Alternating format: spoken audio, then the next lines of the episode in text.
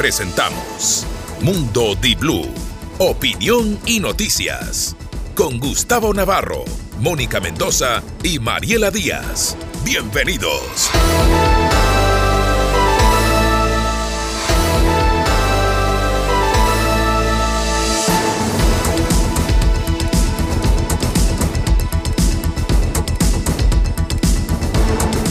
Muy buenos días, damas y caballeros. 6 de la mañana con 30 minutos. Di Blue, aquí con energía, con el canto del gallo, con el pajarito que le canta, con. La lagaña. Eh, También. que se lava la cara, También, el aseo personal y algunos ya, oiga, totalmente uniformados, vestidos, fragantes, trabajando en sus puestos, en sus oficinas. Sí, es verdad. Guayaquil es la capital económica de los ecuatorianos y yo creo que todas las ciudades puerto también se levantan muy temprano. Nos reportan sintonía desde Machali y Esmeraldas. Mónica, muy buenos días. ¿Qué tal? Buen día, Gustavo. Buen día, Mariela. Cuando dijo uniformados, pensé que ya era la gente vestida con la camiseta de la tri, porque eso ya empezó también en Ajá. la ciudad y en todo el país. Esa es la piel, esa no Esa se es la saca piel. nunca. Claro. Uniformados, la gente ya empezó desde ayer a, a vestir la amarilla y con buen ánimo y expectativas para el partido del jueves. Gustavo, y una buena noticia, el tema de la desnutrición crónica infantil, creo que esa noticia hay que Avanzamos, ¿no? destacarla.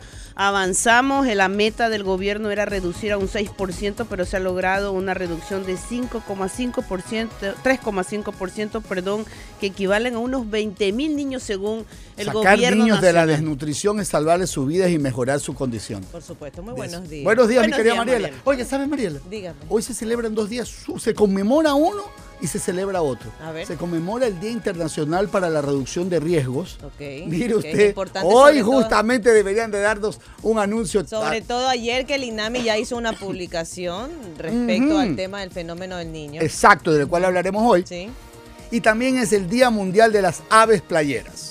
Ay, qué lindo. ¿Qué Eso le eso le gustaría a un amigo en común nuestro. A nuestro amigo Amigo. Carlos Fernando Correcto, Saavedra le mandamos un saludo Le encanta grande. ver pájaros a él en cualquier circunstancia. oiga, oiga. Muy bueno, días. así es. Roger Waters cumple 80 años también, así que estará pronto Uy, por ¿y acá. cuándo viene? Ya Ah, está próximo a, bueno, bueno. a llegar a Quito también. ¿no? Sí, llegaba con bastante controversia su llegada, pero ahí está la gente igual. La red hemisférica de reservas para las aves playeras Eso. explica que es un día pensado no solo para celebrar las migraciones increíbles que tiene el mundo, sino para tratar de analizar qué hace cada país por cada una de las especies que por lo menos durante un tiempo llega a sus playas. En, en nuestro lugar, usted ve Santa Elena, ve- hay una reserva cerca de Coazal, eso es una- un lugar muy visitado, mucha hay que, gente hay que para pasarle por el ahí. dato. Seguro lo sabe. Eh, Seguro- seguramente. seguro ya y lo sabe. hay Aves gente que migratorias, hay Exactamente. migratorias. Bueno, vamos a iniciar con los titulares. ¿Les Por llama la atención alguno? A mí bastantes. Vamos, oiga, las cortes. No hay día de corte Yo le digo. sin corte. Ya se dio cuenta lo que uno sufre como Qué abogado. barbaridad. Ya. Ya me doy Ya cuenta. se está dando cuenta. Lo- lo- Ya y le digo, la compadezco. Ayer tuve audiencia de 9 a 1, antes de ayer también de 9 a 2. Uno sufre. Bueno. Y cuando se hace la audiencia, no, porque cuando no se hace es porque no se conectan los jueces. Uh. Vamos, señores, aquí Se arrancan titulares. ¡Ay! titulares de Mundo Blue. Titulares.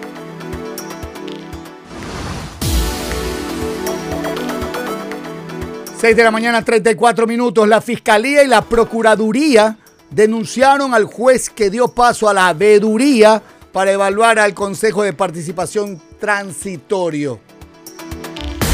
Y Lazo firma dos nuevos decretos ley sobre desastres y gestión de recursos. Uno de los decretos ley emitidos por el presidente Guillermo Lazo crea varias herramientas para afrontar los efectos del venidero fenómeno del niño.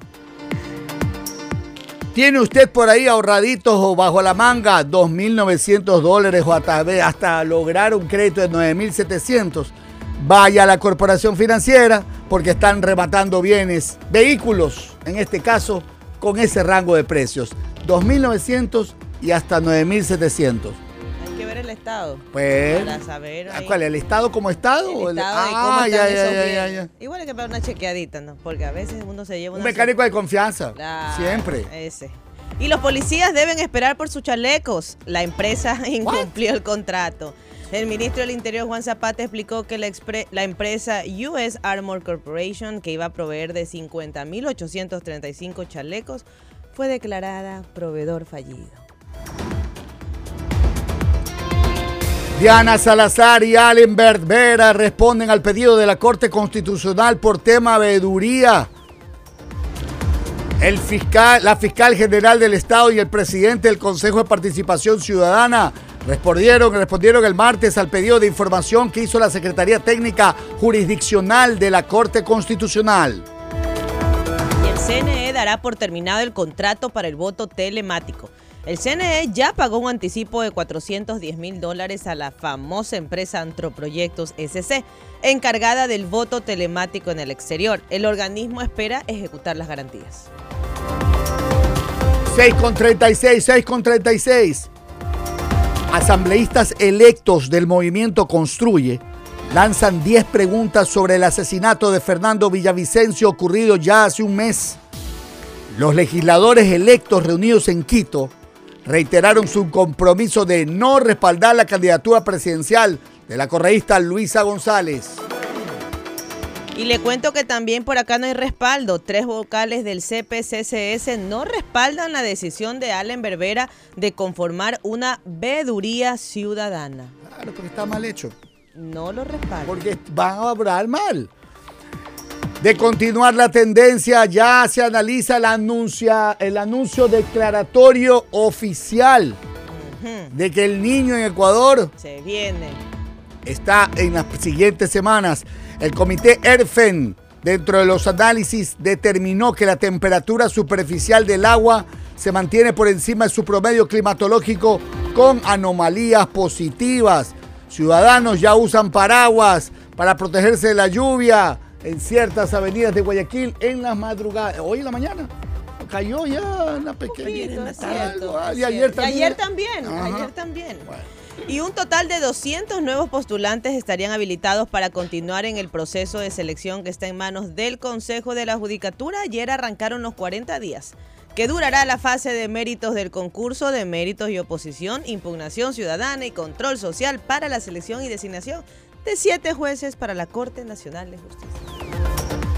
Y en lo internacional, podríamos tener migración de asesores que irían a dos países de América Latina porque se suma Venezuela a la propuesta de Enrique Capriles de dolarizarse.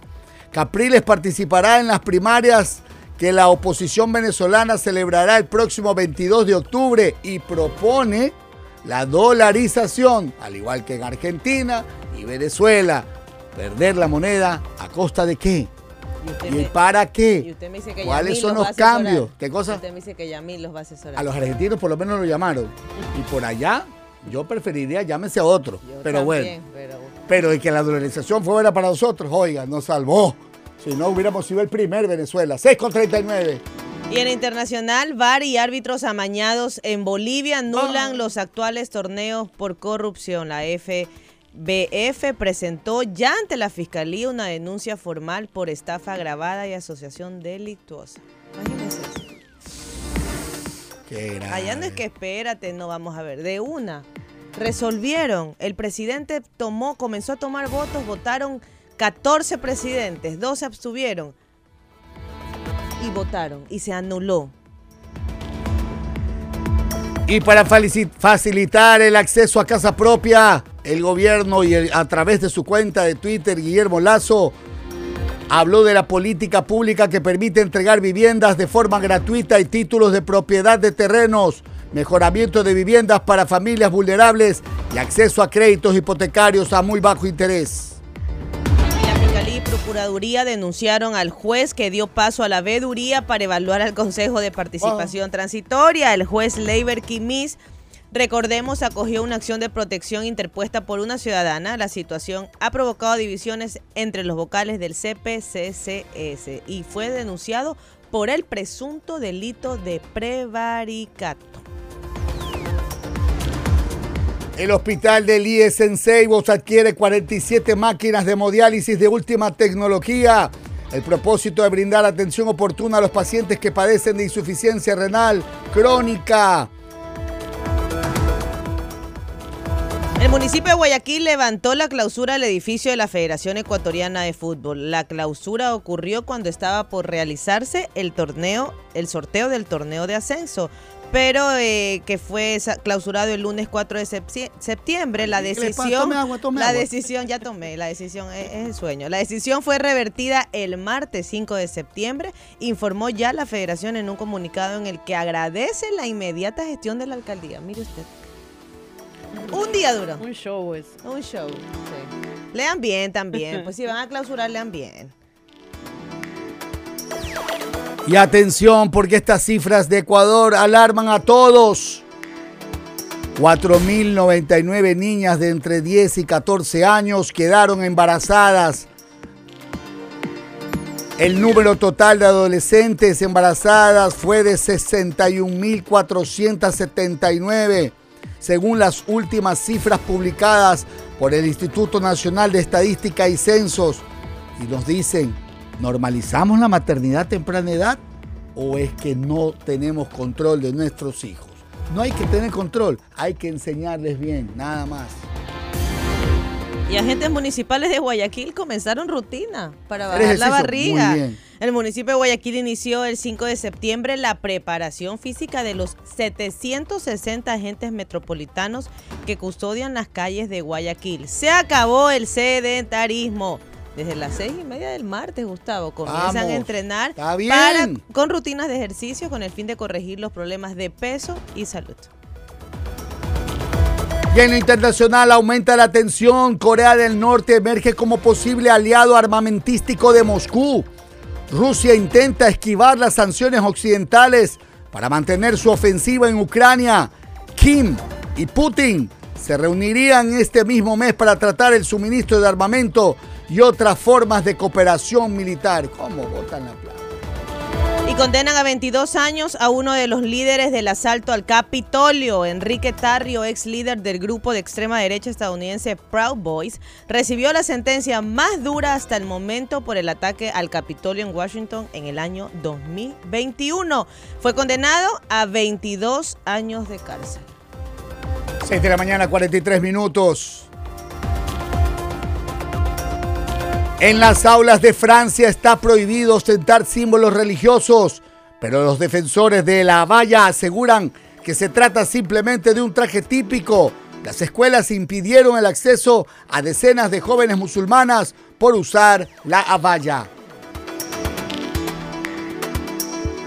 Y emergencia en Turquía tras las fuertes lluvias que dejan dos muertos. Dos personas han muerto y otras cuatro siguen desaparecidas por las lluvias en el extremo noroeste de Turquía.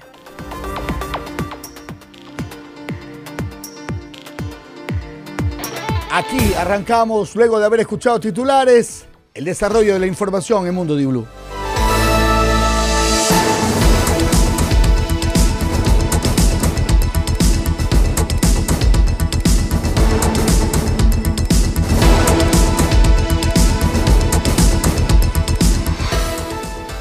Perdón. Ecuavisa Noticias tiene un titular muy interesante. Y dice, Allen Berbera se dio cuenta de que jugaba con fuego al intentar tumbar a la Corte Constitucional. Así lo titula. El presidente del Consejo de Participación Ciudadana y Control Social, Allen Berbera, promulgaba la creación de una veeduría, ¿no? Pero ahora dice que esa fue la decisión de un juez. Es algo muy distinto y es una realidad. Allen Berbera podría estar en apuros porque el presidente del Consejo de Participación Ciudadana y Control Social, al igual que los vocales, corren el riesgo de ser destituidos por la Corte Constitucional. Metiendo retras por algo. Ah, ¿Mm? el meollo del asunto nace de la decisión del juez de Montecristi, Leiber Que Famoso, Leiber. Y conocido en su casa a la hora de comer hasta antes de esto. sí, pues, por favor, ni en Montecristi lo conocían. Conforme una veeduría ciudadana, para evaluar las actuaciones. Ya escuchábamos del, del, presidido de aquel entonces Consejo Transitorio por Julio César Trujillo, ya fallecido, al cesar y designar jueces de la Corte Constitucional. Vera no tardó en acatar lo que dispuso el magistrado sin apelar, sin apelar en la Corte Provincial. De hecho, adelantó criterios diciendo que fueron actos atroces los cometidos por el Trujillato. Dijo, lo dijo. También invitó a quienes se vieron afectados por las decisiones del CPCS transitorio presentarse como veedores.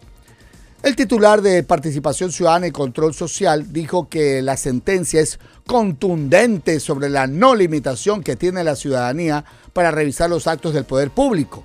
Es decir, deja ver que el argumento para dar paso a esa iniciativa se sostiene en que no serían los vocales de la institución los encargados de revisar lo hecho por el Consejo Transitorio, Mira. sino ciudadanos por fuera de la institución. Ah, o sea que yo soy. De hecho, no puede nadie y están blindados por Las decisiones del correcto, por la famosa decisión que se expidió en su momento. Ahora, eh, le ha pedido la Corte Constitucional a Allen Berbera que le dé día y hora porque quiere que lo escuchen. Y hoy ¿Quiere va a dar una rueda. Eso es más o menos, yo no fui, ahora dice, yo Ajá. no fui, yo no fui, fue la subcomisión del Consejo de Participación Ciudadana y el juez que tomó una decisión cuando menos de 24 horas antes había dicho la, que había que investigar las atrocidades del Consejo Transitorio. Cambia en cuestión de horas es- ante la advertencia de la Corte Constitucional. Y también la Fiscalía dijo que hace dos meses ya incumplió la norma cuando intentó este, revisar la- el nombramiento de la fiscal Diana Salazar, incluso su destitución a raíz de o la sea, tesis. tenemos instituciones haciendo puño, haciendo pulso. ¿Ah?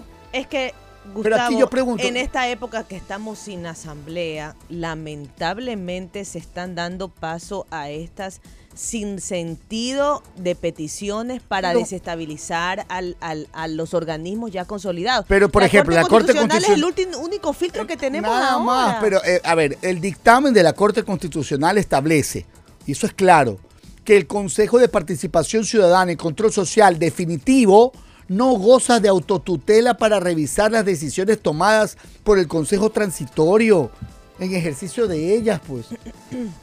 Eh, Y además el Consejo Transitorio fue resultado de una consulta popular en el 2018. Recuerda usted también que incluso hasta allá han querido tener alcances de decir que esa consulta no fue constitucional o fue ilegal. Recordemos hace algunos días hablábamos de Nubia Villasís, la expresidenta del Consejo O sea, ¿qué es lo Electoral que- en esa yo época. pregunto, Entonces, ¿no? ¿Qué es lo- qué es Prevaricato lo que suena por los, por, Sí. los, por todos por ir, los contra, pasillos. por ir contra ley expresa, ese es el delito de prevaricato. Eh, ¿por qué, cuál, a ver, ¿cuál sería el espíritu? ¿no? Que se conforme la veeduría, digamos que se conforma. Van a revisar todos los actos que han resuelto ese Consejo de Participación Ciudadana transitorio. Y disculpen, ¿qué van a hacer? ¿Qué los van a deshacer? ¿Los van a nulitar? ¿Van a decir que ya no existen en el mundo jurídico? Ustedes saben en, la, en el caos y en el limbo que nos meteríamos por eso. Tienen un propósito, para mí ya es intencional. Y al notar, escuchen bien, que el juez de Montecristi y el CPSS pretendían incumplir el dictamen, ya la Corte Constitucional remitió tres oficios. Sí, está que Ya. dispara. A ver, Está que dispara. primer oficio, dispuso a Allen Berbera que en 24 horas, es decir, hasta ayer en la tarde, remita un informe pormenorizado y debidamente documentado sobre la conformación de la veeduría. por eso es que dice que él no ha hecho nada. Ya, ahí se lavó las manos ya detrás, ya sabemos lo que dijo Vera. Segundo, al juez Quimis que envíe el expediente completo de su sentencia en la que ordena la creación de la veeduría. Es decir, a ver, pasa. ¿En base a qué resolviste eso? sí. Oigan, ese expediente tiene que ser bajito unos 20 cuerpos, pues, para que él llegue a esa resolución. No, pues, si Aparte lo de hizo- qué manera, Lo hizo en dos horas. es que a eso voy, pues, Al- en la Gustavo. madrugada. ¿Cómo resuelves algo? Ahora quiero verlo aquí, Miss. A No ver, de haber deshumillado todas las ¿Cómo hojas. como A ver, dime, ¿derecho a qué? ¿Qué derecho fue vulnerado? Es que esa petición de esta señora que dice que no tiene ni RUC ni Ni nada. Nada, los jóvenes. ¿Qué petición fue? O sea, ¿en base a qué derecho ella sintió que estaba siendo vulnerada para acudir a, a un juez Tercer constitucional? oficio. Tercer oficio. El tercer oficio se lo remitió a la fiscal Diana Salazar, donde le pidió que sustente el oficio que envió el pasado 5 de junio, alertado a las intenciones de desobedecer el dictamen por parte de la CPCSS y del Consejo de la Judicatura. La fiscal ya respondió el pedido de la información indicando que lo actuado contraviene las decisiones adoptadas por el CPCSS transitorio. también informó que inició una investigación por el presunto delito de prevaricato contra el juez, a partir de una denuncia por parte del delegado del Procurador General del Estado. A ver, si la Procuraduría General del Estado dice, señores, el señor cometió prevaricato. Sí. Ya presentó ayer la Ya lo Procuraduría presentó. una denuncia. Precisamente hoy El, vamos el a lo que, presentó. el que ahorita debe de estar tomándose un agua de hierba Luisa y Es valeriana él, es, él. Ahora solicitó a la, mira que la fiscalía inclusive le solicita a la Corte Constitucional que se empleen todas las medidas adecuadas y pertinentes previstas en la ley para evitar su incumplimiento. O sea, eso es un espaldarazo diciendo haz lo que tengas que hacer, que a nivel de fiscalía vamos a tratar también de llegar hasta las últimas Ya era hora consecuencias que les el y este carro. juez tendría que ser de este destituido. Total. ¿Y dónde Totalmente. está Hay Wilman que Teranga? qué hace el ¿Dónde consejo. está? Es que- Haciendo TikTok. Tan, tan, tan. Bueno, pues ¿por qué no habla de este juez que cometió prevaricato? Exacto, porque déjeme meterme por la red, señor Terán. Tenemos- a ver si sigue hablando de que la justicia está Tenemos hoy un invitado precisamente para tratar este tema, Gustavo y Mariela y oyentes, que es Luis Hernández, quien fue vocal del Consejo de Participación En la época del doctor eh, Julio César Trujillo. Con él vamos a analizar esta situación. Bueno, Muy bien, le digo ahora- que nada, no dice nada el presidente de la judicatura. El número uno, Gustavo y Mónica, que se supone debería ya haber dicho algo Pero hay división, pues. es un- mire, esta es la cereza del pastel. dentro del CPCC. Claro, pues. La división, porque tres de los siete, oiga, por uno no es mayoría. Quédate solito. Allenberg. Ajá. Por uno no hay mayoría y se fregaba todo. Tres de, las siete, de los siete consejeros dieron un paso al costado respecto a la decisión de Vera. Nicole Bonifaz dice que la decisión se tomó de manera unilateral, Eso es grave. omitiendo la opinión de los demás consejeros. Gravísimo. ¿Por qué no lo dijeron en su momento? Tardaron un poco, Ajá, ¿no? como que tres días se durmieron. Espérese, Michelle Calvache, que los vocales del organismo que, entregan, que integra la minoría y que se mostraron en desacuerdo mediante comunicados públicos, además, dicen que han hecho comunicados públicos. Mm. Mariela, usted no... Pero a ver, no tenemos toda la información. Bueno, Revisemos entonces, a lo mejor sí hubo los comunicados bueno. y que entregaron una respuesta aparte a la Corte. Es más, ya han respondido a la Corte para evitar ser destituidos. A ver, no son tontos tampoco, pues Mariela. Están curando en sano. Sí. los Ya ellos ya le vocales. con- ya- yo no me quiero que Eh, me destituyan, yo no he tomado esta decisión. Ya te diste cuenta de lo que pueda pasar, entonces Ya. ya emiten un comunicado de prensa emitiendo, Mire, apartándose acuérdese que así se fue el disque cura José Carlos Tuárez. que de curita nada, Ah, Gustavo. eh, ¿A usted le da pena eso? Yo ni la hostia le dejaba Ah, ok, ya. Mire, los ex consejeros José Tuárez, Victoria de Sintonio, Rosa Chalá y Walter Gómez fueron destituidos por la Asamblea Nacional. Correcto. Un- y las Recordemos- causales que intentaron conformar una comisión para, recibir- para revisar qué? Lo que están pretendiendo ahora. La designación de la Corte Constitucional, ignorando también el dictamen de la Alta Corte. Es decir, aquel que se quiera ir contra la Corte Constitucional, Pero mi pregunta es, en vez de estar gastando fuerzas en estos temas, ¿por qué no comienzan los procesos de designación de espacios políticos que no han sido cubiertos?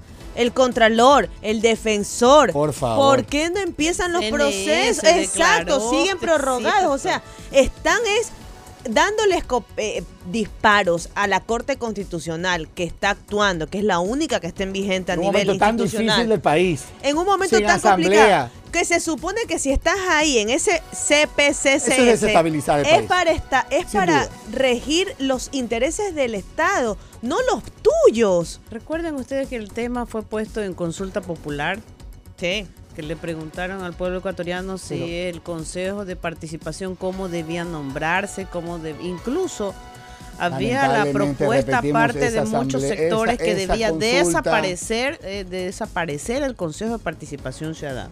Pa- Es un tema Tú me todavía preguntas en a mí. debate. Debe desaparecer.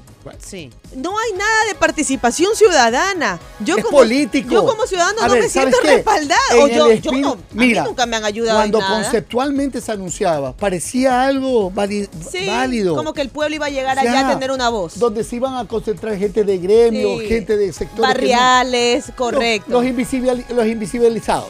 Ahora, todo el mundo sabe que son representantes políticos. Así es, que son puestos por representantes, aliados, abogados, re- socios, amigos. Algún nexo, Gustavo, Ah, hay. todos tienen un nexo. Algún nexo cae por ahí. Así que el espíritu de eso se perdió. Así ya no es. existe. Es más, es más, No sé si en algún momento existió Ah, o fue ok. tapiñado. Bueno, ok.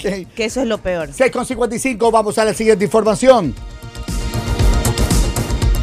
¿La da la yo? Lo doy yo. Vamos. Le doy.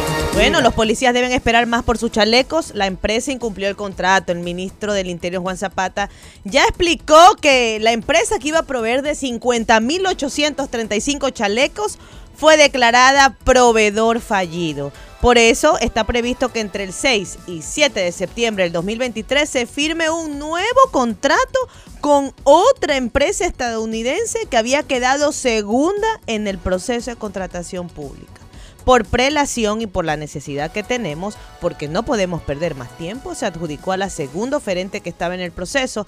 El representante de esta empresa norteamericana viene el 5 de septiembre, explicó Zapata.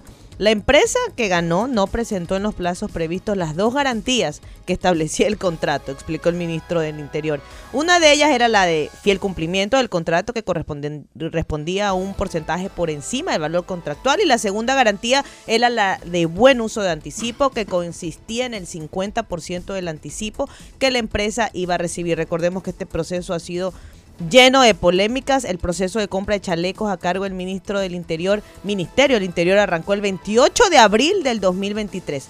Zapata declaró a un medio de comunicación que por esta compra lo intentaron sobornar, ofreciéndole 2 millones. Sin embargo, no reveló quién fue y dijo que no pudo grabar esa conversación. Y le pregunto yo, ¿habrá puesto la denuncia en la fiscalía? Es que solo, Sí, solo eso es. sí dijo, que habían puesto la denuncia. Pero nunca la han puesto, nunca la hemos muestro. nunca No la ha han mostrado. no hay nada. Hay que ser lúdico a la hora de este tipo de cosas. imagínese, Papel en mano, mira, aquí una, está. aquí está. Aquí es lo que yo digo. Así es. Cuando, mira, es en la instancia mínima, por lo menos para que la gente tenga ese, ese Bueno, ahora le cuento concepto que, completo. que las primeras entregas de los chalecos están previstas para octubre hasta completar todo en diciembre de 2023. Policías, Cada herido. agárrense, abrácense unos a otros porque protección para ustedes gracias a su ministerio no hay.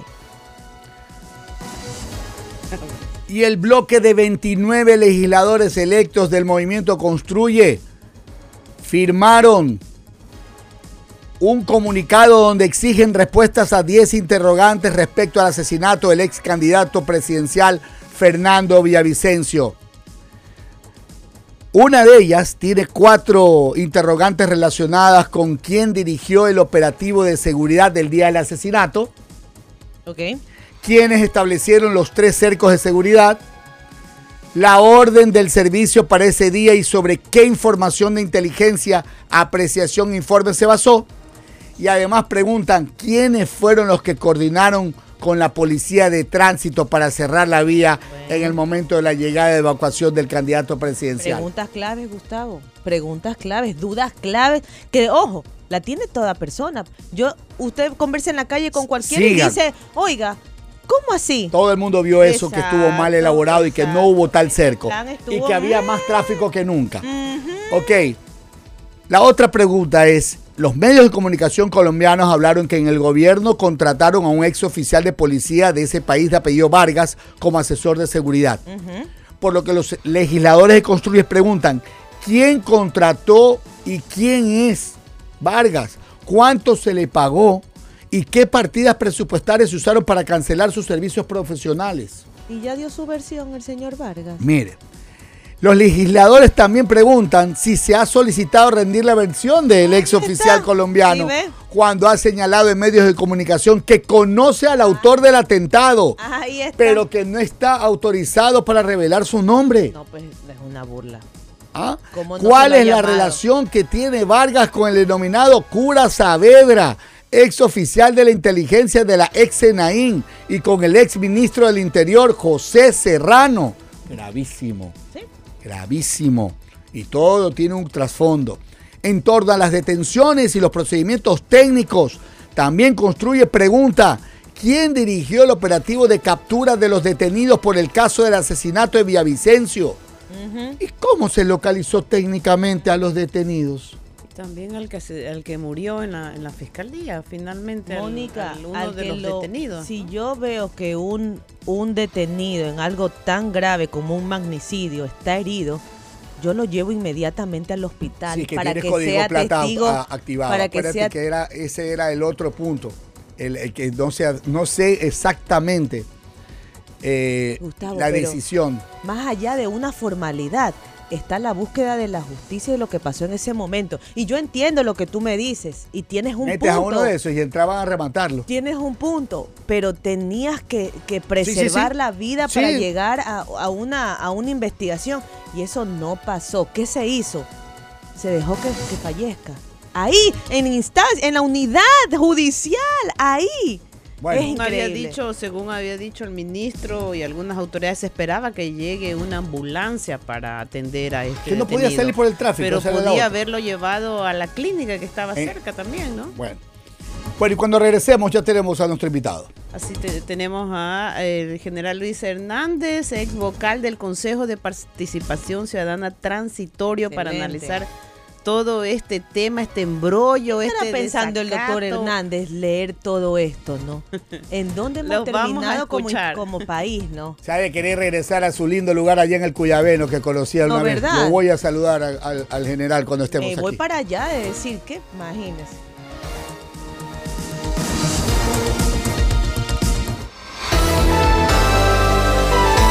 Mundo Di Blue, opinión y noticias. Se escucha en Loja 101.3.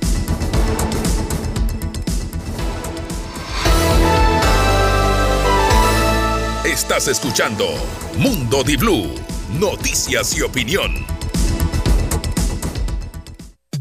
Inicio de espacio publicitario.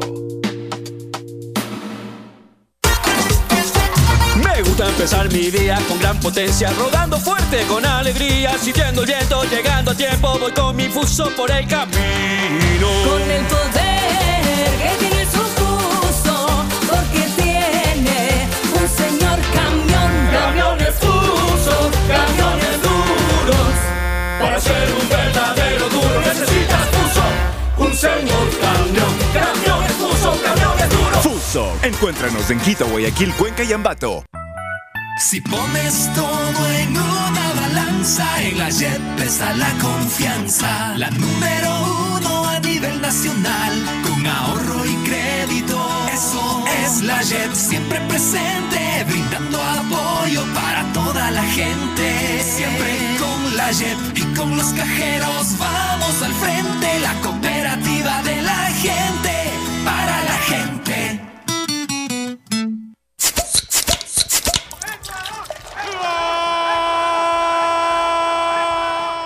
Acá en la fiesta Prometimos heladitas gratis. ¿Los reconoces? Son los sonidos de la fiesta de la Tri. Este jueves regresa el Fan Fest más bacán de todo el Ecuador. Te esperamos desde las 16 horas en la Plaza Modelo Sport, junto al Coliseo Volter Paladines Polo. Vamos juntos a ver a la Tri. Mira el partido Argentina versus Ecuador con relato de Di Blue. Vamos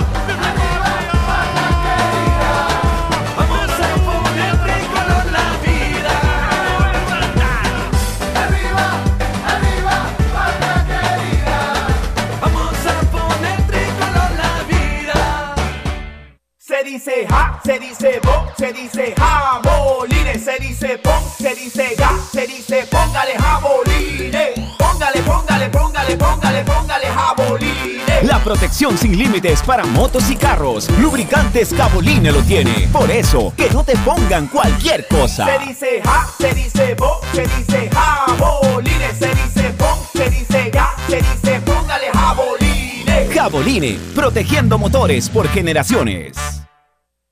Para llegar rápido a donde quieras. Motor 1.6 turbo. Para los días soleados. Un sunroof panorámico para disfrutarlos más. Para los planes con familia y amigos. Espacio mucho más amplio para pasajeros y maletas. El Citroën C5 Aircross es un SUV que tiene respuesta para todo, porque hace de cada salida un momento increíble. Encuéntralo en Grupo Mavesa desde 36.990 dólares. Fin de espacio publicitario.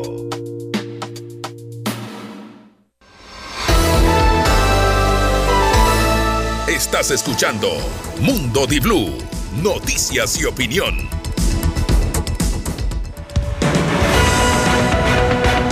Mundo Blue presenta Contrarreloj.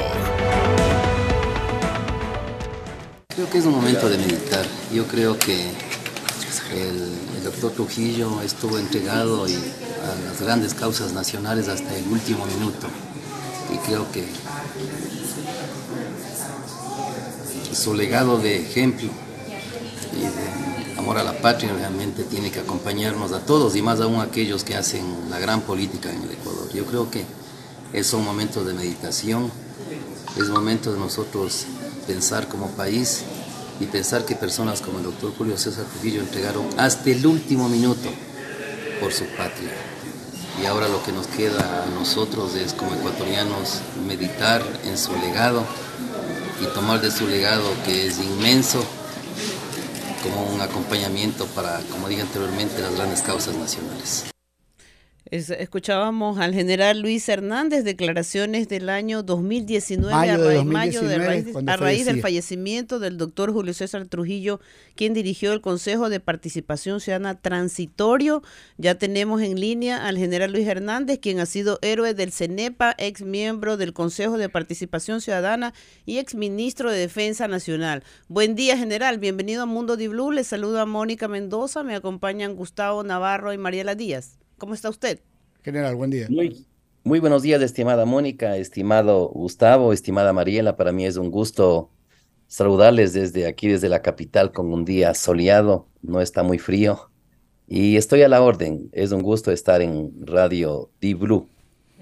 Di Blue.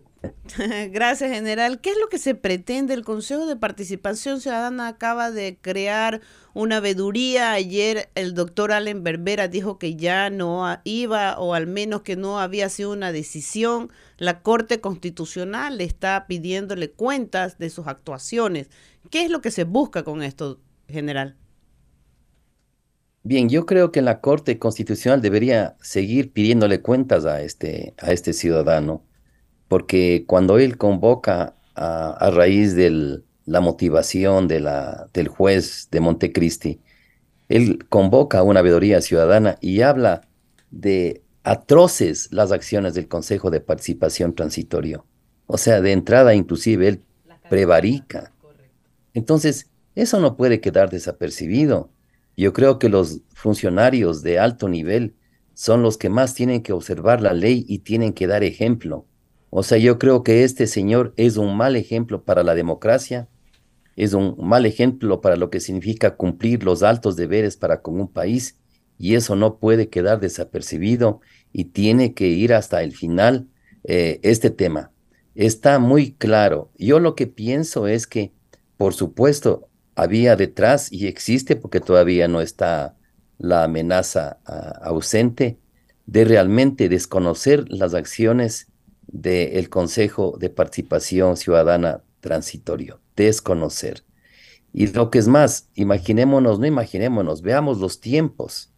Lo hacen en el momento en que no tenemos Asamblea Nacional, el momento en que ellos saben que posiblemente una acción de este tipo, me refiero al Consejo de Participación, que una acción de este tipo, no todos, porque veo que no todos estaban apoyando este tema, lo hacen sabiendo que de continuar esta veeduría no había la sanción inmediata de la Asamblea Nacional, que es el órgano que realmente tiene que destituir, pero no se, no se imaginaron que también hay en esta situación de eh, extraordinaria que se vive y también obviamente así esté la Asamblea Nacional, la Corte Constitucional cuyos dictámenes tienen que be- obedecerse bajo pena de destitución.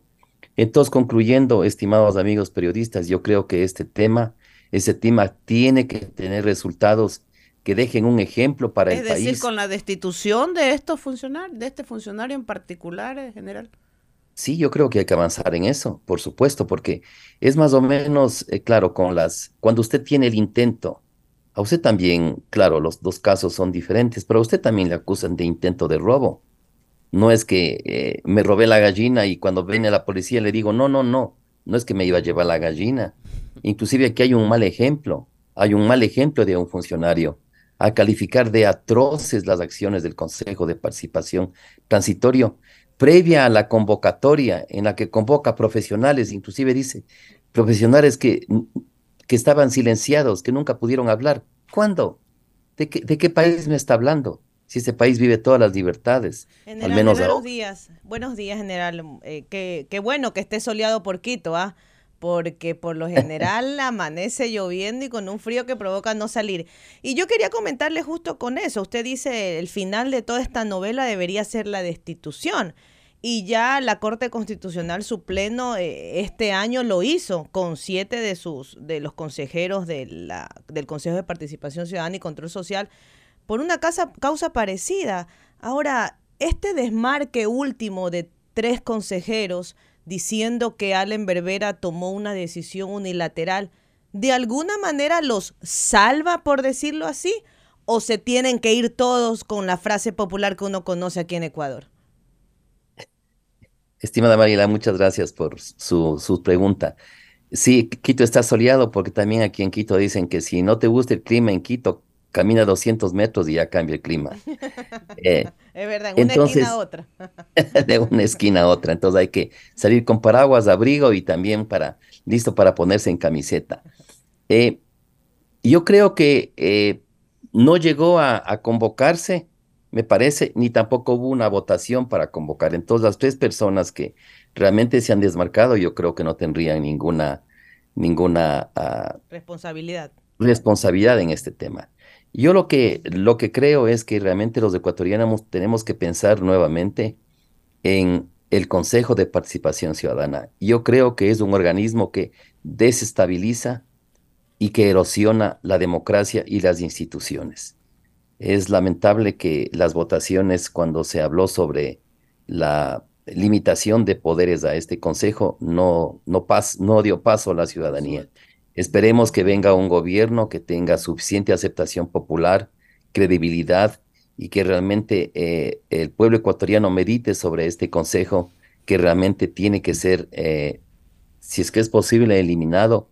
De lo contrario, restringida sus funciones para que no se convierta, como dije anteriormente, en una piedra en el zapato inmensa en la democracia y en la institucionalidad del Ecuador. Eso es algo muy importante, no podemos vivir con sobresaltos, esto no ayuda al, al futuro del Ecuador, no ayuda a tener una buena imagen del país, porque estamos viendo que acciones de este tipo lo que buscan es un interés político no in- y no un interés institucional. General, ¿por qué es importante para que quede clara nuestra audiencia? ¿Por qué son importantes las decisiones del Consejo de Tra- Transitorio y por qué deben blindarse? ¿Por qué no deben revisarse?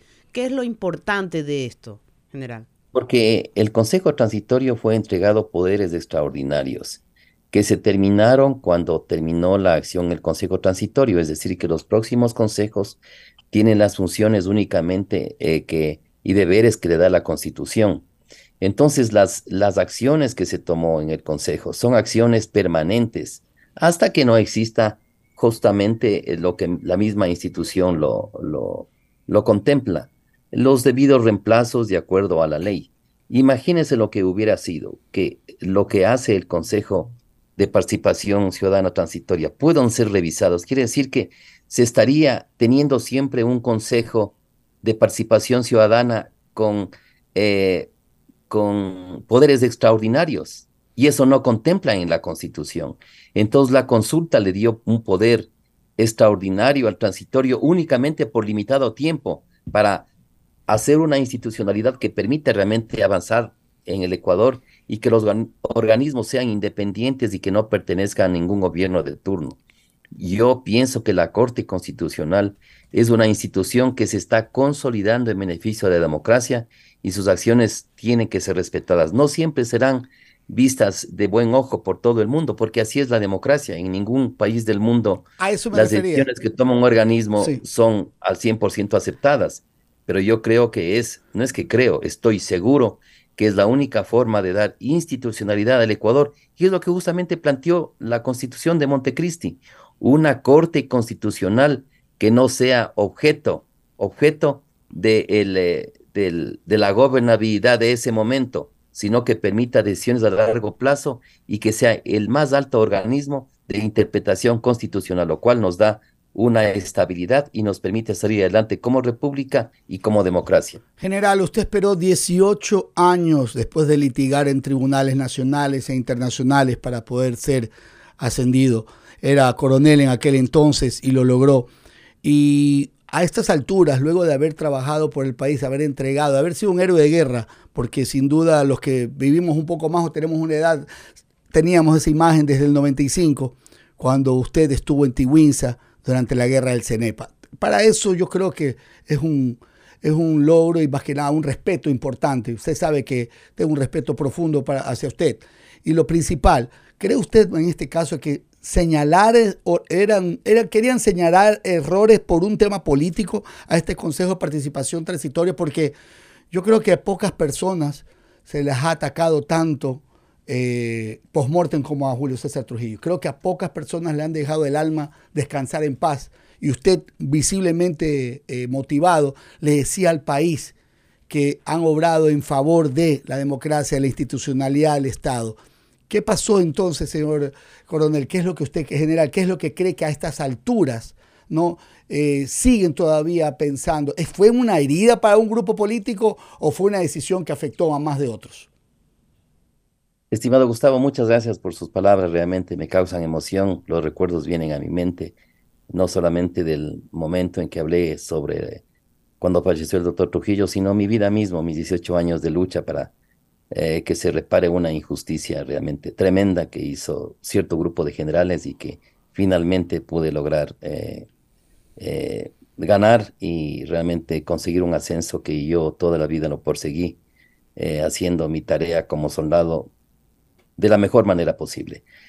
Yo creo que, volviendo a, su pregunta, estimado, estimado Gustavo, yo creo que aquí la lucha política no es una lucha sin cuartel y eso no está bien para el Ecuador. El Ecuador en la lucha política se convierte en un campo de batalla, sabiendo que este es nuestro país al que todos tenemos que cuidarle. Por supuesto, la lucha política está bien, pero no, no podemos llegar al todo vale. Eso lo que nos va a llevar un día es a un enfrentamiento violento entre las sociedades. Y no podemos hacer que cada paso de gobierno sea una revancha más y que cada vez crecen los procedimientos de revancha y los instrumentos de revancha a, un ritmo y a un, y, a un, y a un tamaño que un día nos va a sobrepasar a todos como sociedad. Entonces yo creo que ahí viene la tarea de la prensa, las preguntas de usted muy profundas que las hacen todos ustedes, de siempre meditar por nuestro país y saber hasta qué punto con nuestras decisiones, especialmente en los más altos niveles de gobierno, hasta qué punto nuestras decisiones, nuestras acciones van a afectar al futuro de nuestro Ecuador. Yo creo que eso es muy importante. Nosotros tenemos mañana el partido de fútbol con Argentina y todo el Ecuador se une, todo el Ecuador es uno solo. ¿Por qué no podemos hacerlo para trabajar por el Ecuador? En verdad nunca vamos a tener la misma visión todos, pero si tenemos tres, cuatro puntos que compartamos la misma visión y trabajemos en eso, vamos a salir adelante como país. Yo creo que esos son momentos de meditación, pero de acción, que no quede únicamente en nos gustaría hacerlo. Hagámoslo, hagamos los ecuatorianos, podemos hacerlo. Tenemos un país bellísimo. Se necesita trabajar de manera eh, conjunta entre todos, con nuestros desacuerdos, pero dejémonos de ese, esa conducta del todo vale. Y en ese todo vale no se respeta la memoria de los fallecidos, eh, lo cual es inaceptable, es inclusive una, una, es contra nuestras eh, convicciones religiosas, cristianas de la mayoría, de que hay que respetar la memoria de los que nos han dejado un legado y de los que ya no están aquí.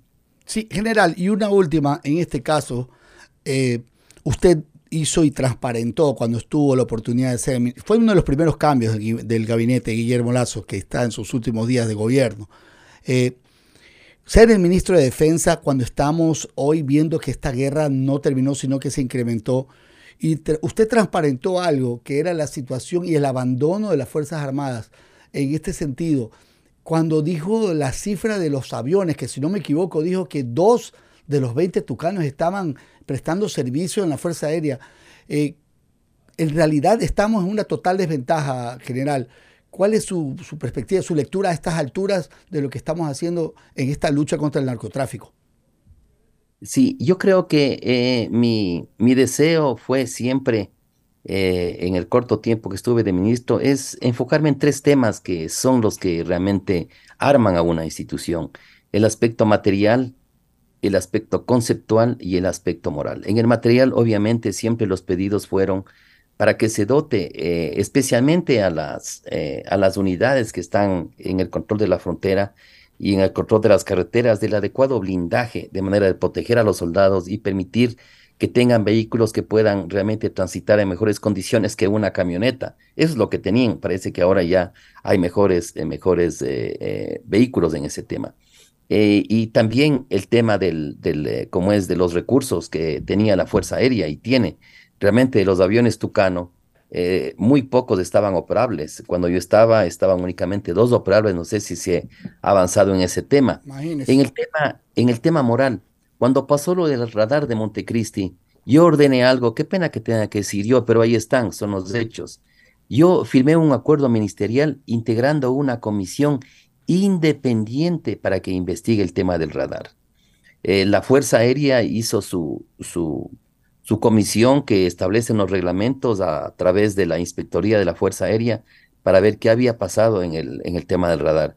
Yo con la experiencia que he tenido en mi vida dije, no, para dar más transparencia tenemos que organizar una comisión independiente y por primera vez se puede revisar los archivos, se puede revisar la historia de las Fuerzas Armadas, de las acciones del Ministerio de Defensa. Por primera vez, un ministro de Defensa ordenó una investigación independiente ¿Y quienes integraban esta eh, investigación independiente, esta comisión? Solamente miembros del ejército y de la marina, no de la Fuerza Aérea, para que haya independencia.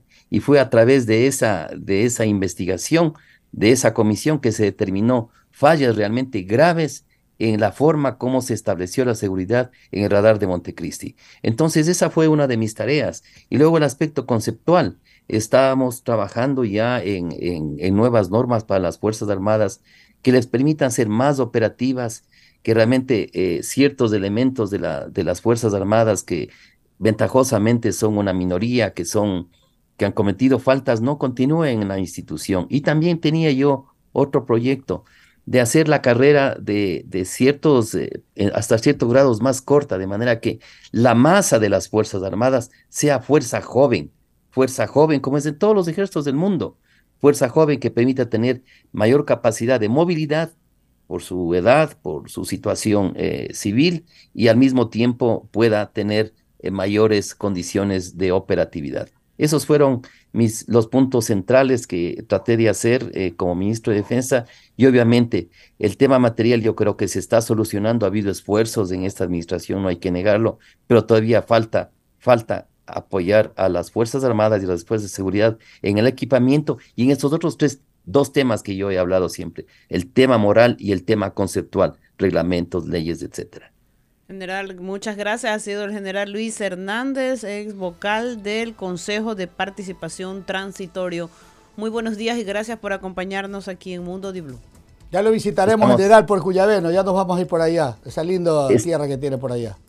Estamos a la orden, le tengo toda la fauna lista a todos ustedes, y una tarifa especial, mi general, ya sabe. Por supuesto. Abrazo, buenos días. Un abrazo a todos, buenos días, muchas gracias.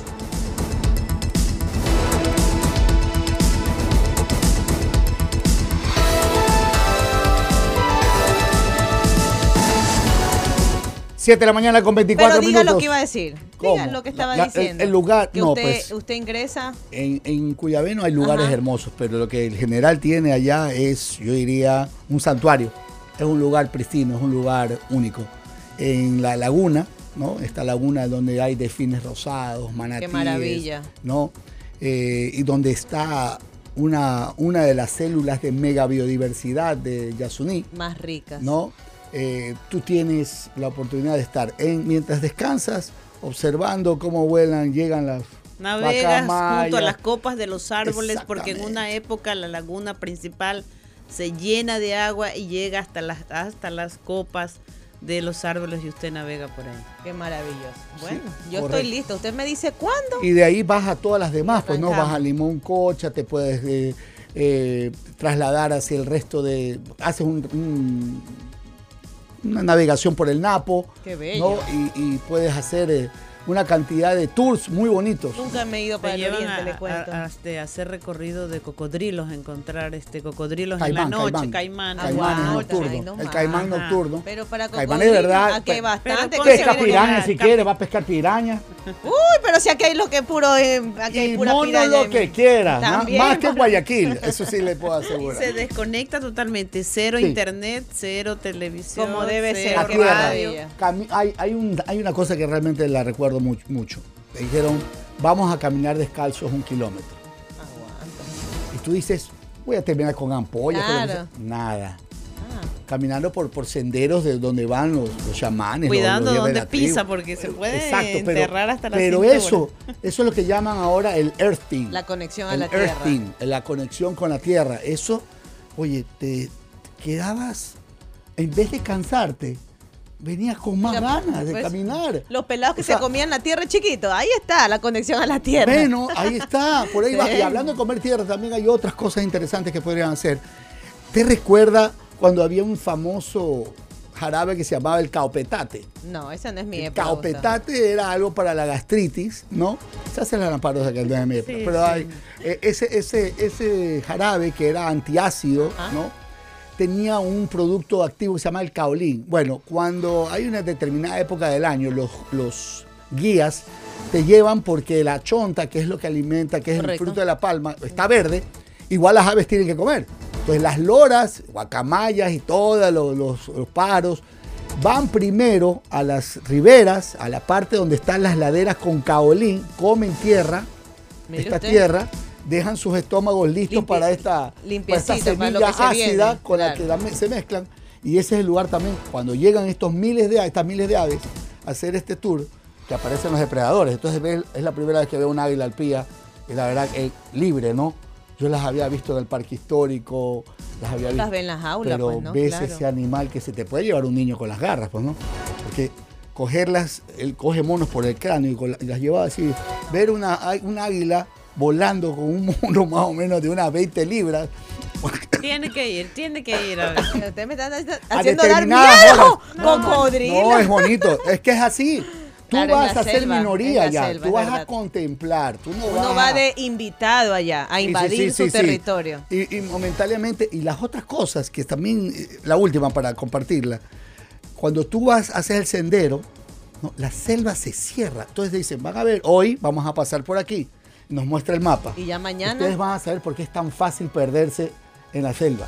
Mariela, con machete, el man iba corta, corta, corta, Haciendo pasamos, trochas. llegamos a un sitio. Al día siguiente que hicimos regresar, ya estaba cerrado. Es su forma de cuidarse. Ya no, ya no, ya no, ya, ya estaban las, las enredaderas, los, los árboles amarrados, yo sé, las, las copas, ya estaba en sombra, Bueno, todo. eso, eso es vida, ¿no? Eso es vida. Eso es maravilloso. La mayoría de turistas que van a esta zona del Cuyabeno son extranjeros, eh, alemanes, estadounidenses. Mi llega concepto. de todo el mundo. La selva amazónica ecuatoriana, el Yasuní y obviamente también Cuyabeno, supera a Galápagos, en, mi ¿Tú concepto. crees? Lo bueno, no lo supera conozco, con ah, creces. Pero Galápagos es Pero maravilloso. con creces, pero no tiene la Mira tú. mega biodiversidad. Mira tú, hay que que, son pegarse su 10.000 vueltita. especies no en un área. Oriente, la verdad.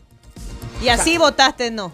Recomendado. Bueno, Así déjalo. Tú Sí. que me estás escuchando, Ya, votaste. ya, ok, ok. Bueno, y hablando de continuar estas tendencias y dentro del análisis determinar, oiga, si esa visita la tenemos que ver, el fenómeno del niño, mm, Se viene. analicemos y que vamos al Cuyavero con el fenómeno del niño.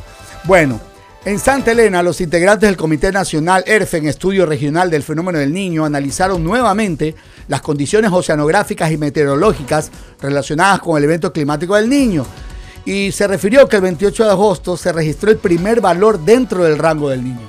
Es decir, agosto Ya fue estamos. el último, los últimos días de agosto y los resultados del índice ecuatoriano del fenómeno del niño. Es decir, ya tenemos nosotros nuestra propia lectura, no de otros países que dicen, allá hablan del niño, pero nosotros hablamos con nuestros, eh, nuestra tabulación.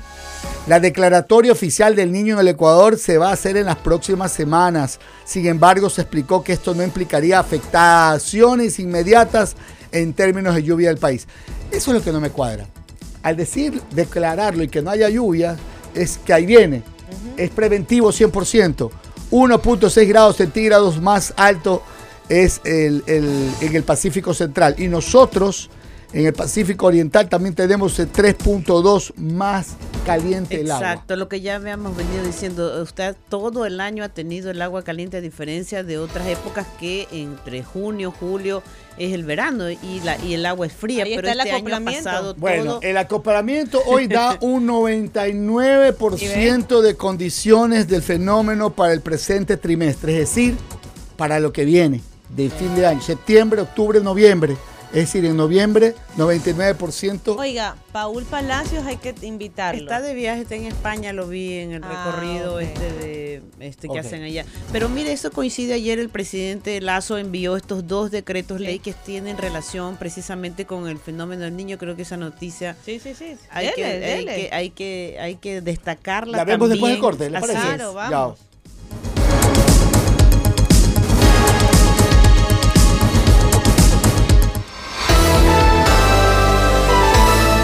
Mundo Di Blue, opinión y noticias. Se escucha en Guayas 88.9.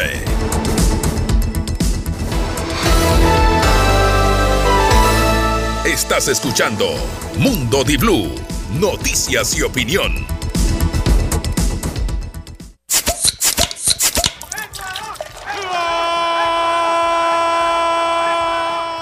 Estamos acá en la fiesta de la tri. Prometimos heladitas gratis. ¿Los reconoces? Son los sonidos de la fiesta de la Tri.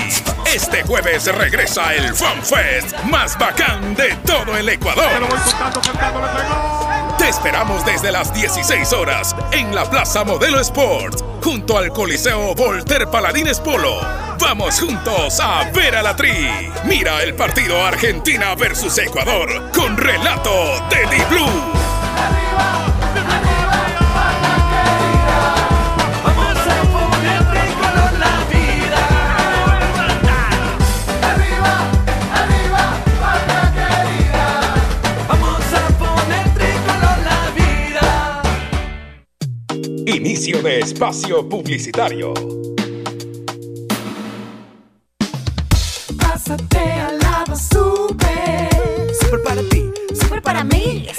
No, yo siempre digo sí. Olvidemos las recetas, vamos a experimentar. Aquí la variedad no cuesta más. Pásate al lado, super aventuras, super aceitunas, super rico y sano, fresco de verdad. Super los momentos, super variedad, super calidad. Aquí no cuesta más. Pásate al lado super. En Super Maxi, la frescura, el servicio, la tranquilidad y la variedad no cuesta más. Juanito, a los tiempos. Pedro, ¿todo bien? Vi que quedó terminada tu casa. ¿Cómo hiciste para terminarla tan rápido? Fácil. Comisariato del Constructor más cerca de ti y encuentras de todo y con precios increíbles. Varillas, cubiertas, cemento, herramientas eléctricas, iluminación LED, acabados para baños y cocina, pinturas, de todo y más. Encuéntranos en Guayaquil, Durán, Daule, Milagro, Naranjal, Quevedo, La Troncal, El Triunfo, Playas, La Libertad, Manta y Machala. Chévere, ahora seguro renuevo mi casa. Claro, ahora ya sabes dónde comprar. En el Comisariato del Constructor. Para más información, www.comisariatodelconstructor.com. Encuentra a tu nuevo favorito, Chevrolet Joy Sedan Black. Viaja con comodidad gracias a su amplio espacio interior y cajuela con gran capacidad para ir con todo a donde te lleven tus ganas de pasear. Chevrolet Joy Sedan Black con cuota desde 199 dólares. Encuentra a tu nuevo favorito. Ven a Chevrolet. Aplican términos y condiciones. Fin de espacio publicitario.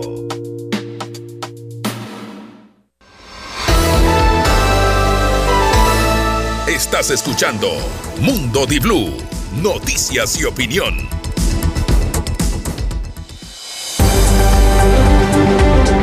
En Mundo Di Blue, internacionales.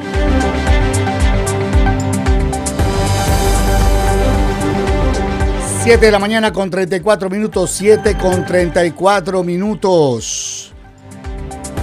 Bueno, Corea del Norte emerge como posible aliado armamentístico de Moscú. La preocupación en la opinión internacional al respecto. Corea del Norte exhibe su poderío militar. En julio, durante la conmemoración del final de la Guerra de Corea, el ministro de Defensa ruso Sergei Shoigu estuvo codo a codo junto al presidente norcoreano. El desfile en Pyongyang se convirtió en escaparate del programa nuclear en expansión de Corea del Norte, pero lo que Rusia busca es más sencillo, munición. En concreto, proyectiles de artillería y misiles antitanque, tantos como sea posible. Informes europeos estiman que Rusia ha disparado unos 50.000 proyectiles diarios desde que invadió Ucrania. Las sanciones internacionales han limitado las opciones de Moscú para reponer sus suministros, así que parece haber recurrido a Corea del Norte. Pyongyang posee grandes reservas de municiones, aunque muchos analistas plantean dudas sobre su calidad. Corea del Norte también puede ofrecer materias primas, en particular mineral de hierro, que Rusia puede utilizar para aumentar su propia producción. Increíble. Más armamentismo, más eh, show en este caso para demostrar que la guerra está ahí, a la Oiga, vuelta de la esquina. ¿Se acuerda que ayer le comentaba lo del cambio de nombre de India? Ajá. Pues la oposición rechaza que las autoridades planeen dejar de utilizar oficialmente la denominación inglesa de su país, India. La invitación a una cena oficial en el marco de la cumbre de líderes del G20 en Nueva Delhi, emitida por el gobierno de India, provocó una controversia política por el uso de la palabra Bharat, el otro término reconocido por la Constitución para referirse al país asiático. La presidenta de Bharat solicita el placer de su compañía. Se lee la invitación compartida en las redes sociales este 5 de septiembre de 2023 por políticos de la oposición y escrita en inglés para una cena oficial el próximo sábado. Emitida en nombre de la presidenta del país asiático, la invitación ha sido interpretada en clave electoral por miembros de una coalición opositora recientemente formada de cara a las elecciones generales del 2023. 24. Esta agrupación, liderada por el partido del Congreso de la dinastía Nehru Gandhi, fue bautizada como India. La constitución formula en su primer artículo que el país asiático se llama India, que es Bharat. Pero la invitación llega entre los rumores recogidos por la oposición, que no han sido confirmados, Tantos años después. de que el gobierno nacionalista hindú del primer ministro Narendra Modi podría cambiar el nombre del país No únicamente creo que va a pasar. Por Bharat. Y calcule una cosa, si hasta su religión se llama hinduismo. Ah, Bueno. Por ahí, complicado. Bharat es una de las dos denominaciones oficiales según la constitución Ah, india y se remonta a los antiguos textos hindúes escritos en sánscrito. El propio primer ministro Narendra Modi suele hablar de India utilizando esa palabra. Bueno. Y en Reino Unido declaran al grupo Wagner organización terrorista. El Reino Unido declarará al grupo mercenario ruso Wagner como organización terrorista, informó el Ministerio Británico del Interior. Según las autoridades, Wagner es una organización violenta y destructiva que ha actuado como herramienta militar de Rusia en el extranjero. La medida permitirá confiscar sus activos. Las milicias de Wagner han desempeñado un papel central en la guerra de Ucrania y en operaciones rusas en Siria y África. El Reino Unido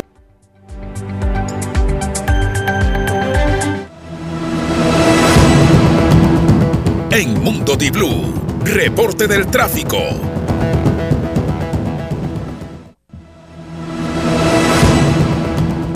Bueno, pues si las largas filas de carros en la vía de la costa son a criterio de los ciudadanos afectados, una falta de planificación o realidad ya a estas alturas un problema que no se puede solucionar simplemente.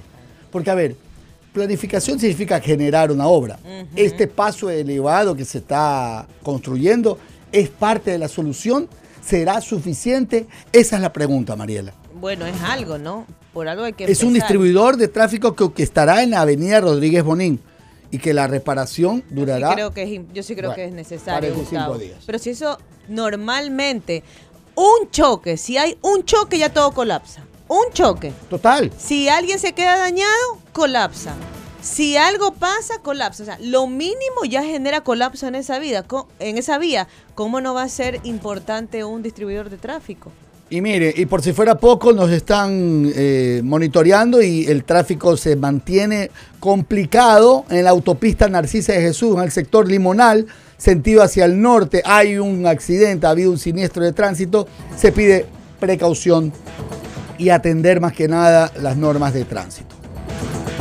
De su lado también la vía perimetral y la vía a la costa siguen teniendo grandes cantidades de vehículos. Esta y ahí viene hora, la sí. propuesta y que se pregunta, ¿se puede separar el tránsito, eh, y el, tra- el extra pesado y extra Debe pesado, Mónica? por lo menos en dos horas. Poner un dice- horario, un horario establecido. ¿Sabes lo que me dijo una señora ayer que escribía desesperada?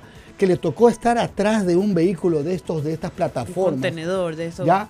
De una, no, no, no, de una plataforma que llegaba unos sacos, no sé de qué, ¿no? Puede ser Mm. Que van cemento, al tal puerto, vez. No, no. de cemento, o cemento, Ya. ¿ya?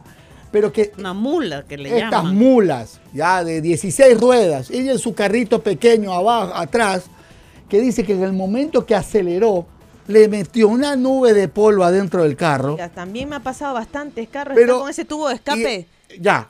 Muriéndose. Oiga, lo mismo ¿Cómo dicen con el resto de, de volquetas, unas volquetas viejas, y ahí viene el, el análisis. Hemos, pues, ¿Cuál es la vida útil del tráfico, del tran- de los vehículos pesados y extrapesados? Decían que los buses tenían 30 años, pero esas, oiga, usted ha visto volquetas, yo he visto volquetas de 50 a 60 años, pues, con marcas que ya no Y existen. que van a uno. Ah, y con, el, y con esa fuga del volante, Claro. ah, que le dan seis vueltas para un poquito mover la llanta. Que no tienen es nada de hidráulico. Ah, claro. Y que dejan en neutro para pagar y que suenan esas cajas de cambio. Oiga, yo. Y en puedo realidad, poner un pedazo de pollo a hacer en ese motor. Es pues. el momento de controlar a estas unidades y depurar el patio automotor de, de, eh, pesado y extrapesado. La revisión Pero que a, quede en eso, uno. pero a eso también hay que añadir la señalética o, o las cintas donde le advierten al conductor no ingrese, hay maquinaria pesada trabajando. Mire, toda la zona de Guayacanes, este, Gar- Garzota, Están reparando. están reparando. Estuve en estos días por ahí circulando y tú entras y de pronto viene en contravía una volqueta, una maquinaria gigante. Y no, eh, ¿qué pasó? No, es que está cerrada la otra vía, pero como conductor tú no sabes, No vas en una vía y viene un- una maquinaria de este tamaño y te enfrentas a eso. Entonces no hay una señalética, no hay un- donde te diga un desvío o esta es doble vía se ha convertido. Entonces eso puede generar accidentes en el norte. Y ustedes recuerdan que hablamos del caso de la Avenida Orellana, la inauguración del Sí, nuevo mall sí. del norte que será Ajá, este jueves. ajá. El lunes estuve por ahí también por haciendo un reportaje. Vaya, vaya. Toda la No, vía. se ha ido, mire. Vaya, vaya. Oiga, eh, la congestión vehicular en estos días también Terrible. es bastante pesada. Hay muchas escuelas por ahí, la zona, eso también debe atenderse porque ya se inaugura el jueves y se imagina usted, El la que se calcula que al mes van a circular por ahí unas 800 mil personas. hay que ir a van a ir al mo- nuevo Mall del Sol donde hay 100, 130 tiendas de diferentes marcas, 17 locales en el patio de comidas. Entonces todo el flujo vehicular y las Mm. visitas que se van a generar Y sobre el mismo carril. punto y sobre porque el mismo encima carril. todos No están más, sobre pues, el mismo claro. lado. Entonces, eso también Los debe tres centros comerciales están sobre el mismo carril, la misma vía. La gente, en, volviendo al tema Vía La Costa, la gente pregunta por qué se cierra el retorno 2 a la altura de la Ciudadela Puerto Azul. ¿Por qué nos llamamos? A ver, sería llamar Que a doña Berta Aguirre, eh, ¿Cuál es, del el- ATM, cuál que es nos la ayude, razón para cerrar ese retorno? Porque que ayuda para que de manera interna se puedan movilizar. Entonces no entienden que no socializan tampoco el retorno en Ceibos, cierran todo retorno. eh, la ATM tiene que comenzar a socializar más porque ahora usted solo se mete en la, en la red social Twitter y pone vía la costa. Colapsado, colapsado, colapsado, colapsado, colapsado, Oiga, colapsado, oiga. colapsado, colapsado. Esa es la palabra de moda. En Vía La Oiga, bueno, y habla- hablando de socializar, las propuestas del remate de bienes de la Corporación Financiera Nacional en la edición Vehículos para septiembre eh, se entregarán el 11 y 12 de septiembre. Repetimos, remate de vehículos el 11 y 12 de septiembre en la matriz de Guayaquil, en la oficina principal de Quito. Hay Suzuki Gran Vitara del año 2009 a 5.308. Por acá hay motos, ah, hay camionetas, eh, SUV, bueno, en fin. Eh, pueden verificar todo ingresando a la página CFN. Eh, hay carros doble cabina, una camioneta doble cabina 2010, 11 lucas. No está mal, no está mal. Hágale esfuerzo. Mire, mire si tiene llantas completas. Ah, si hay pues, abogada, Pero oiga, Gustavo, en serio, hay que ir a oiga, revisar los no- bienes.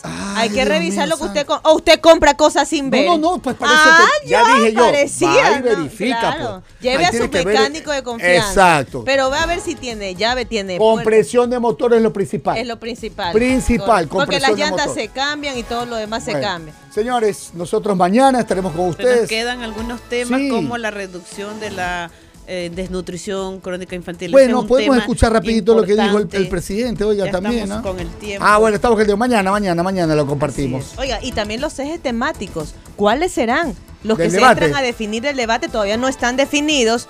Yo sí creo que uno debería hacer Cuatro acciones económicas del ahí. fenómeno del niño. Pero el formato va a ser el mismo. El mismo y con solo un moderador. ¿Quién será? Yo lo veo ahí al señor Navarro. Sí, Ah, Dios me señor libre. Eliodoro Navarro vea. moderando eso. Me No diga que me lo veo el primero de octubre ahí obligado, parado. ni obligado. Vamos, buen día. 88.9 presentó Mundo Di Blue. Opinión y noticias. Con Gustavo Navarro, Mónica Mendoza y Mariela Díaz. Hasta la próxima.